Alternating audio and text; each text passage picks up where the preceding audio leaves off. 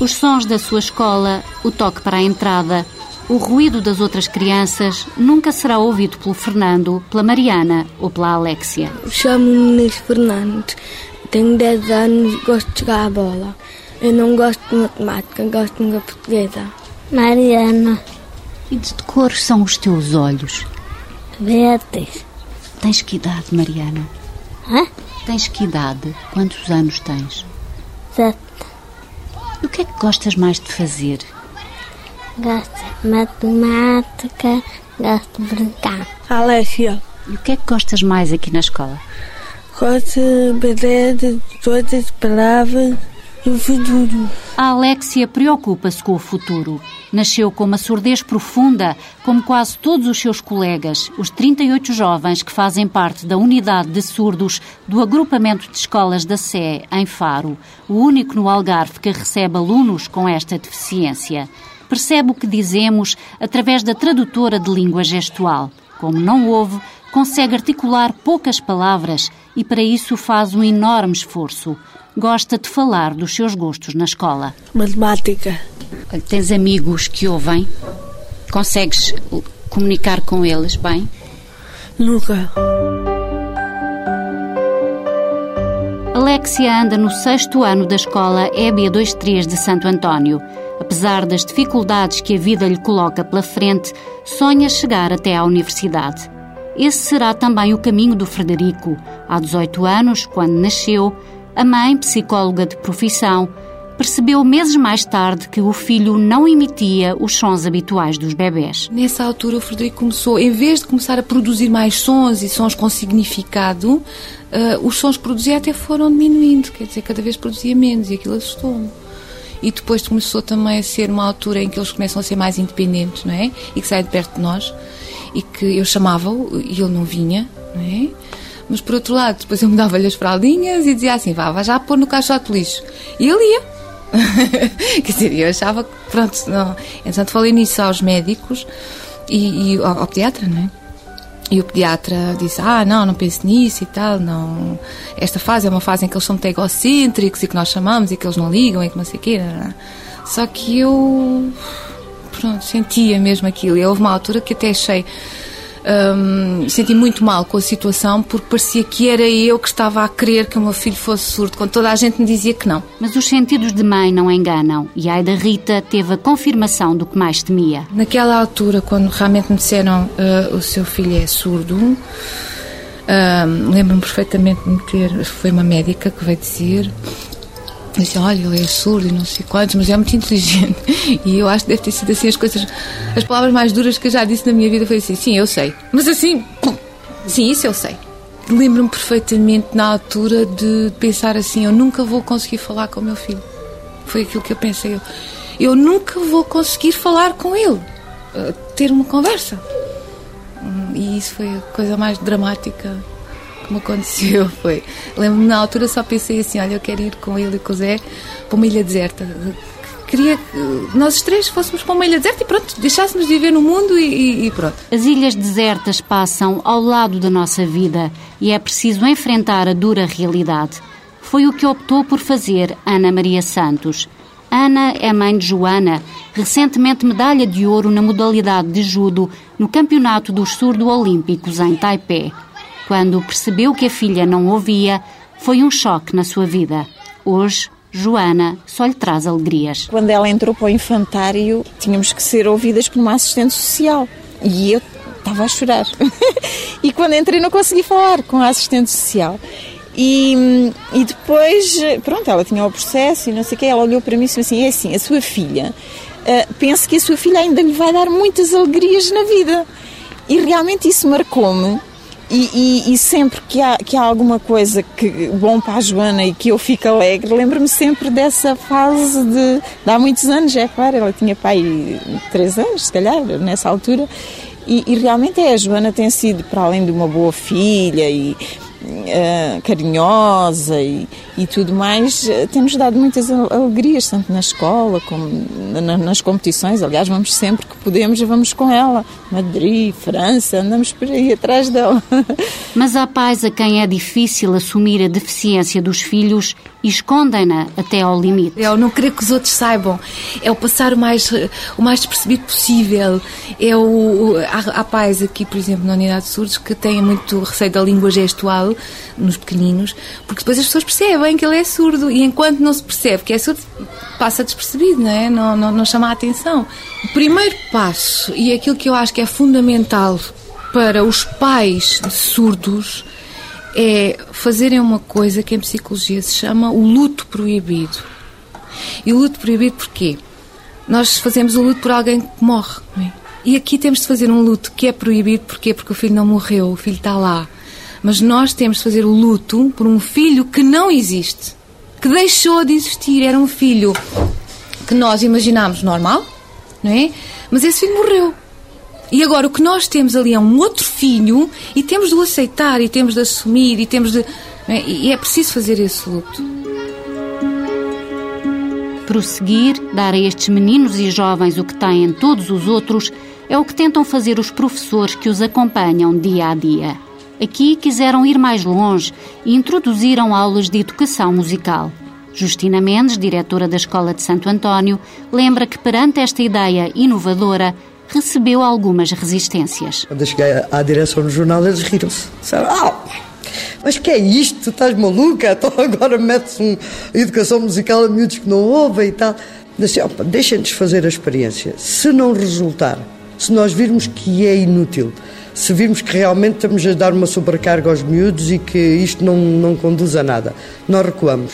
Foi um sucesso absoluto. O desafio foi colocado ao professor Paulo Cunha, que na altura aceitou com reticências. Com receio de falhar, porque uh, é, é algo novo para mim, mas muito de novo para eles.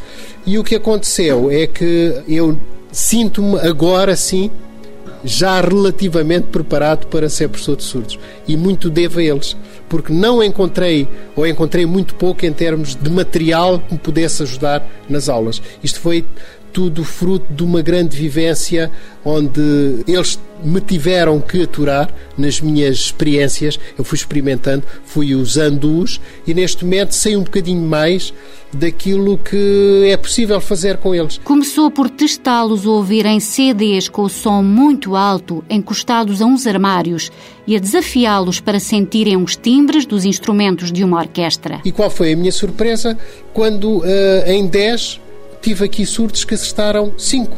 E eu testei mais que uma vez e uh, apercebi-me que, através das vibrações, eles conseguiam aprender o timbre dos instrumentos. Quando vibrava mais era um som mais grave, portanto, se era mais grave, provavelmente era um timbal, se, provavelmente seria um contrabaixo.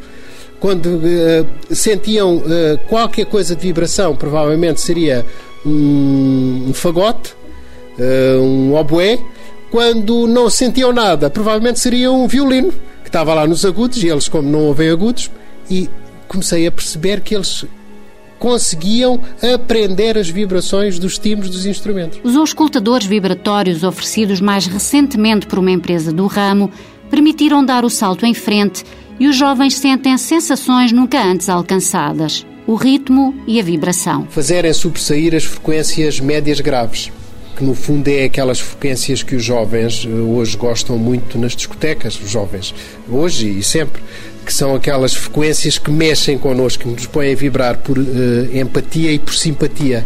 Aqui uh, estou a usar o mesmo princípio.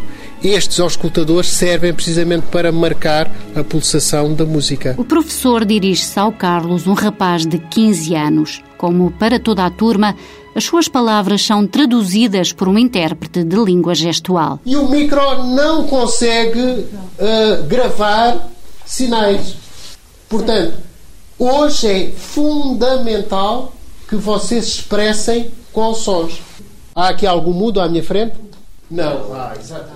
Então eu vou uh, colocar-te uh, os uh, auscultadores vibratórios, onde tu vais poder sentir a vibração e a, e a marcação da pulsação. Depois tens a possibilidade de ter ao teu lado o fadista e a única coisa que nós queremos aqui, efetivamente, é que saia som. Que a ideia é que a tua voz chegue a todo o mundo. Para incentivar o aluno, Paulo Cunha diz-lhe para não ter receio. Será acompanhado por Pedro Viola, um funcionário da escola, fadista nas horas vagas. Pedro recorda o sucesso de um concerto que Carlos e os colegas deram para uma plateia. Ao dizer a alguém, olha, vou cantar para surdos, as pessoas já, em parte, ficam assim a pensar, se para surdos, então se não houver nada, vai cantar para quê? Para... E não. Podem ficar cientes e conscientes que o fado, assim como qualquer outra canção, pode chegar até mesmo àquelas pessoas que não ouvem, mas sentem. O Carlos, um dos alunos que, que está presente hoje, ele disse ele estava com um certo receio antes de, desse acontecimento. E no final, ele chegou ao pé de mim, então gostaste? Fiz-lhe essa pergunta, gostaste?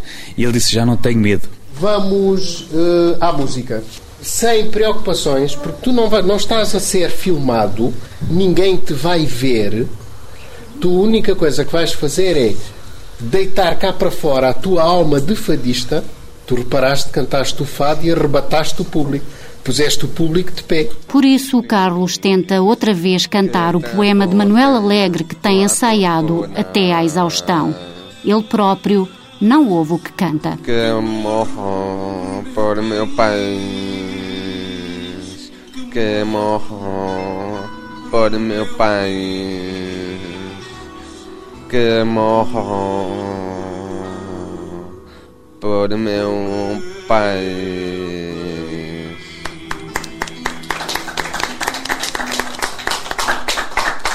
Portanto, agora a seguir a isto, só, só gravar um disco. É melhor tanto.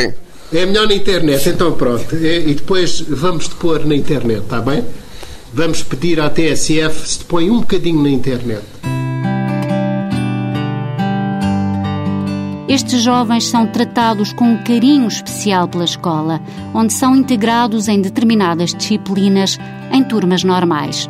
Mas o professor José Palma, diretor da turma do sexto ano, não esconde as dificuldades porque passam alunos e docentes. Às vezes, como se, a escola fosse um, um barco com, a remar contra ventos e marés, porque o que se passa é que eles têm dificuldades profundas, resultantes da surdez profunda que têm, portanto, é inimaginável o que é crescer sem ouvir, sem ouvir a maior parte dos sons. E associado a isso, depois há outras condicionantes que, que tornam tudo muito complicado.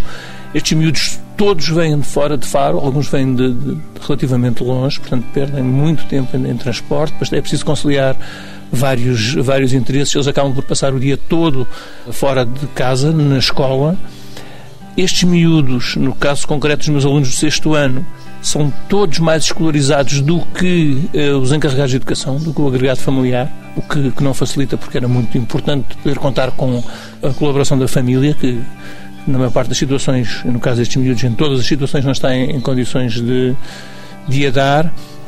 As relações entre a língua gestual e a língua portuguesa são muito complexas e tornam, torna muito difícil um, ensinar, particularmente a língua portuguesa e, portanto, todas as outras disciplinas também. Na escola, estes alunos estão como num casulo, protegidos do mundo, mas quando dali saem, a vida não lhes sorri.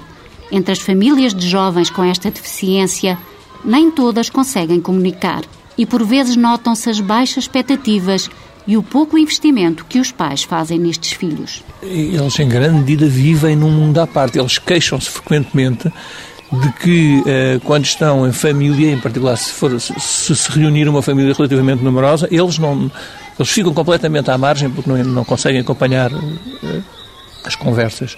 Mesmo numa família reduzida, mesmo no estrito convívio com pai ou mãe, eh, é muito difícil comunicar. É verdade que às vezes eh, são circunstâncias da vida que não permitem que as pessoas se dediquem a aprender, por exemplo, a língua gestual, que, facilitaria muito o contato com os filhos, mas outras vezes também é verdade que há uma rejeição eh, e um abandono por parte dos pais que desistem dessa comunicação.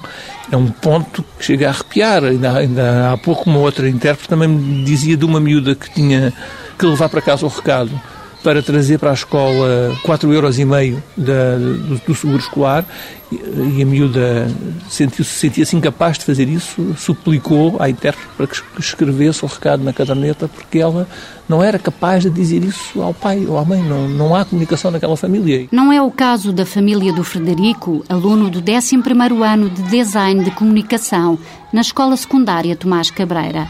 O pai e a mãe esforçaram-se por aprender língua gestual e, mesmo com as limitações de um vocabulário mais pobre comparado com o da língua portuguesa, a comunicação entre os três flui sem dificuldade. Eu chego a casa e vou fazer o jantar. É uma coisa tão simples quanto isso. E estou, por exemplo, a descascar batatas, que não é preciso mais nada. E um, um filho ouvinte uh, está, é capaz de estar no quarto e estar a falar com a mãe e estão a falar, não é? Se o meu filho vai falar comigo, eu tenho imediatamente de parar de descascar as batatas para já, porque senão corto-me, não é? E depois tenho de olhar para ele para ver o que é que ele me está a dizer e depois tenho de largar a batata e aquela tralha toda porque preciso das mãos para falar com ele. Então, isto é um tempo imenso e depois ele é uma grafenola, que é verdade. Eu costumo dizer-lhe assim: olha, é o conversador de silêncios uh, meu filho conversador de silêncios. Porque, quer dizer, ele fala, fala, fala, fala, fala, fala. Quando nós chegamos, está sempre a perguntar coisas, está sempre. Fala imenso connosco. E nós não conseguimos. Eu assim, para um bocadinho que eu tenho que fazer o jantar, deixa-me pôr só o jantar ao lume, depois a gente já fala. Noutros casos, como lembra o professor Humberto Viegas, coordenador da unidade de surdos, os pais nem sempre conseguem aprender aqueles difíceis sinais feitos com as mãos. Como para todas as aprendizagens, nós temos que estar motivados. E a motivação, por um lado, existe, mas por outro lado, em função das, das, dificuldades da língua, as pessoas acabam por desistir um pouco. Uma das coisas que nós temos vindo a fazer ao longo destes anos é formação, quer para pais, quer para professores, quer para funcionários. Os pais, muitos deles, a maioria deles, até têm ido algumas vezes, mas depois veem que aquilo é muito complicado e acabam por ir eh, desistindo. Viver num mundo de silêncio, na escola ou em casa, é diferente de enfrentar um mundo ruidoso lá fora. Aí, sem conseguirem explicar-se, os surdos enfrentam duras provas. Justina Mendes, diretora da escola, conhece bem estes problemas. Nós vamos a, uma, a um tribunal e, regra já, pedem-nos aqui um intérprete. Porque não tem. Lá fora não existem estruturas capazes de dar resposta a estes miúdos vai a um hospital, como é que este miúdo é atendido no hospital se tem uma dor? Se tem um problema qualquer, eh, eh, uma angústia, se tem uma má disposição. O hospital não tem intérpretes. E eles são muitos. Só aqui neste agrupamento estão 38. É? São muitas crianças. E, e, a sociedade ainda não está preparada para, para estes miúdos. Eles vivem no seu mundo de silêncio e há um silêncio grande da sociedade em relação aos, à surdez. Para ajudar quem tem esta deficiência, Carla Domingos tirou o curso superior de intérprete de língua gestual. Apoia os alunos que já se tornaram seus amigos dentro e fora da escola. Em termos de relacionamento, eu costumo dizer que sempre fui para eles a irmã mais velha. Aliás, é como eles me veem, porque eu acompanho-os tanto dentro da aula como fora da aula. Quando tem algum problema é comigo, uh, quando vamos a algum local uh, chamam logo a Carla, é, é tipo uma muleta que funciona assim como irmã mais velha. E eu às vezes combino com eles, ou vamos à praia e vou pescá-los a todos, faço a filinha de carro, vou pescá-los a todos, depois vamos à praia, depois vou levá-los a todos, para eles se sentirem acompanhados e os pais sentirem que eles estão uh, com um adulto que os protege. Mas Carla sabe também que apesar do esforço que a escola faz para os integrar, a dificuldade de comunicação com os outros estudantes está sempre presente. São, eles são, funcionam como um gueto. Como são suficientes uns para os outros, não têm necessidade de procurar o exterior. Então funcionam como uma comunidade muito eh, fechada e restrita, como é uma característica da comunidade surda. E ao funcionarem assim, isolam-se um pouco em todo o tipo de atividades. Nós, neste momento, a turma de integração do sexto ano está sensibilizada para o facto. Trabalhamos várias vezes língua gestual com os ouvintes também para poderem comunicar com eles. Aliás, fazem trabalhos em equipa em que os ouvintes estão integrados muito bons e as coisas já funcionam de uma forma diferente, já não há aquela, aquela problemática da comunicação. Funciona assim na turma onde estão integrados e, em comparação com os outros, o corpo docente considera-os até alunos mais afetivos. Mas nem sempre a deficiência é compreendida e, por vezes, para algumas crianças e jovens, os surdos são alvo de brincadeira, sobretudo pelos gestos e sons que usam para comunicar. Noto que se fecham mais ao grupo em si, ou se revoltam e revoltam e vêm, vêm me dizer e, e aquele, aquele rapaz ou aquele disse isso, disse assim, assim, e eu automaticamente vou, vou, confrontar o rapaz com aquilo que ele disse e com eles e explico ao rapaz há crianças que compreendem e não voltam a usar esse, esse, esse tipo de abordagem.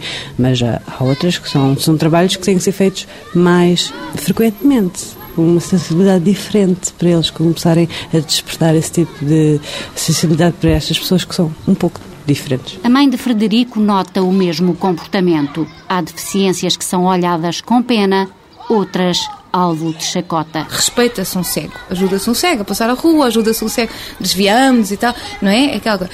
O surdo é gozado. Porque também nós eh, chamamos surdo a qualquer ligeira deficiência auditiva. Quando surdo é um surdo que não ouve mesmo, não ouve, não fala. Os outros têm déficits auditivos. Outra coisa que se dizia era surdo-mudo, não é? Surdo-mudo. Uh, mudos são aqueles que não conseguem produzir vocalizações, têm problemas a nível das cordas vocais. Não é o caso. Os surdos são surdos, não falam porque não ouvem, não têm a matriz da língua, não é? E, e, mas, portanto, produzem vocalizações que são. não controlam, e então é. Uh, uh, aquela coisa. E as pessoas gozam um bocado com isso, não é? Portanto, um surdo é gozado. Raquel Martins, 34 anos, senta-se todos os dias à secretária na Câmara Municipal onde trabalha. Trata dos assuntos que se relacionam com empreitadas e fornecimentos. Raquel tem uma surdez profunda e não foi fácil arranjar emprego. Queixa-se de que na função pública é avaliada em pé de igualdade com todos os que ouvem. Desde sempre, e por vontade dos pais, andou em duas escolas, uma para ouvintes, outra para surdos com muita força para ultrapassar dificuldades, conseguiu aprender a falar e tirou um curso superior de gestão. Tempos houve em que pensou desistir. O primeiro dia que entrei na universidade, disse: Isso é um mundo novo, é uma nova esperança. E porque a maioria é tudo de ouvintes e não tem conhecimento como é que é a entrada na universidade tem muito mais alunos, 60, 80 alunos no teatro. É muito complicado de ouvir o professor uh, explicar. Eu tinha vontade de ter, só que os meus, meus pais deram muito apoio. E disse, vai fazendo com calma. Mas eu queria fazer tudo logo uma vez. Porque como tenho tanta vontade, eu queria acabar de uma vez toda, de estar mais cansada e por fim consegui tirar o curso. Foi muito difícil. Raquel considera os surdos melhores trabalhadores do que os ouvintes em muitas tarefas. Aprendeu língua gestual e hoje tenta ajudar outros deficientes auditivos naquilo que precisam. Contactaram comigo para poder dar apoio aos serviços, ao médico, ao advogado, porque se sente mais à vontade porque eu, como, como eu estudei, como tenho mais esperança e, e dou, uma, dou apoio aos outros que têm muita dificuldade. Chamam, mandam mensagem, eu preciso da tua ajuda para ir ao banco, para ir a centro emprego. De olhos claros, rosto muito atento, Túlia Correia, 33 anos, tenta fazer o mesmo. É formadora de língua gestual na Escola de Santo António e também ela surda. Já se deparou com situações em que teve de bater o pé para defender os direitos de quem não ouve. Fui no centro emprego e então disse que queriam tomar conta de uma criança. Dizia, ah, é surda, ah, não pode. E depois um dia veio procurar-me e explicou o que é que se passou. E depois, ah, é? Então, vamos lá, vamos lá comigo, vamos lá falar com essa senhora. E depois fomos senhora gostava de saber porque que a surda não pode ser babysitter. Ah, é porque não houve. Um dia ela for mãe, ela também não pode tomar conta do filho. Se fosse mãe ou não, eu tirei dela. Que ter plena igualdade com as outras. Pronto. E é uma questão de ter responsabilidade. Os pais insistiram sempre para que aprendesse a falar. Pede para conversarmos pausadamente, para perceber o que dizemos, através da leitura labial. Queixa-se dos poucos direitos que os surdos têm, até de pormenores que para eles são essenciais e que ninguém percebe que devem ser alterados, como compreenderem o que vêem na televisão através da pequena janela onde se encontra a tradutora. É muito chato estas janelas muito pequenas porque não conseguimos ver os gestos, nem a expressão facial. Porque lá em Espanha, por exemplo, acho que há um canal destinado às pessoas surdas, a dimensão da televisão. Pronto, é a mesma. Só que eles ampliaram a janela para os surdos poderem ver melhor. Isso é muito bom. Aqui em Portugal, infelizmente, não temos isso. Para acudir às pessoas que todos os dias batiam à porta com problemas, Paula Bárbara, funcionária e ela própria os ouvidos da Associação de Surdos do Algarve, recorda que houve necessidade de agir. Nós começámos a debater-nos com alguns problemas que ouvíamos eh, na comunidade sobre assaltos, eh, sobre pessoas grávidas, pessoas eh, pronto, com problemas de incêndios em casa ou outros, outros problemas. E já tínhamos verificado que às vezes havia números diretos, por exemplo, para a polícia ou para os bombeiros e tal. E então lembrámos de fazer um, a compilação mais abrangente, mais abrangente, nomeadamente eh, que tocasse todas as vertentes, desde dos bombeiros, polícia, GNR, a PAV, todos acharam conveniente que nós dirigíssemos eh, as nossas pretensões ao Governo Civil. E assim fizeram. Isilda Gomes, governadora civil do Algarve, acatou a ideia e o projeto SMS Voz, pioneiro no país, foi para a frente. Um surdo funciona com um telemóvel de uma forma extraordinária. Portanto, eles têm ainda uma maior sensibilidade para estas novas tecnologias que lhes dão alternativas. Ora, uh, sendo que toda a gente hoje tem um telemóvel, bastava encontrarmos um número que pudesse fazer essa ligação ao Centro Distrital de Operações e Socorro e que pudesse ser perfeitamente e claramente entendido qual era o tipo de socorro que estava a ser pedido. Daí criou-se um número, que é o 91 112 0000. Criámos depois, posteriormente, um manual, um pequeno manual, que orienta. Isto é, se a pessoa precisar de socorro para, porque tem um incêndio, por exemplo, tem que marcar, apenas tem que marcar um indicativo do incêndio. E eles sabem exatamente qual é através do manual. Nós fizemos vários testes e os próprios surdos, é interessante que nos dias uh, que se seguiram à assinatura do protocolo e ao lançamento do projeto, eles próprios fizeram vários testes. Eles próprios tentaram ver se funcionava ou não. E funciona perfeitamente e claramente. O projeto foi acarinhado por Idália Muniz, secretária de Estado da Reabilitação, que pretende alargá-lo a todo o país. Na sua surdez, Joana, 18 anos, entre as aulas na escola secundária Tomás Cabreira e os treinos de judo, tornou-se muito independente e, apesar de tudo, vive feliz. Tenho assim uma conversa das duas, ela com a irmã, e então estavam a ver televisão e algum programa sobre medicina e alguém que era doente e de repente com uma operação ficou curada. E a irmã disse-lhe: ah, Olha, pode ser que apareça alguma coisa e tu vais ficar a ouvir como nós. E ela disse: Eu não quero, eu sinto-me feliz assim. Mas o Frederico, com a mesma idade, por vezes questiona as barreiras que a deficiência lhe coloca. A primeira vez que ele disse que tinha pena de ser surdo foi este ano. Ah, porque os surdos uh, são muito confusos e armam, armam muita confusão e há muitos mal-entendidos e não sei quantos e Eu sempre digo, mas isso acontece com, com, os ouvintes também, não é? Também não, não queria era ser ouvinte e não sei o quê. E, e ele disse assim: Pois é, mas vocês ouvintes podem escolher os vossos amigos e eu não posso escolher. A Raquel, já adulta, com mais experiência de vida, sabe que há coisas que nunca poderá alcançar. As pessoas ouvem podem fazer tudo. E aquelas pessoas que não ouvem não podem fazer tudo. Fazem metade das coisas. Eu gostava de fazer. Eu gostava de cantar, ouvir a música, não posso.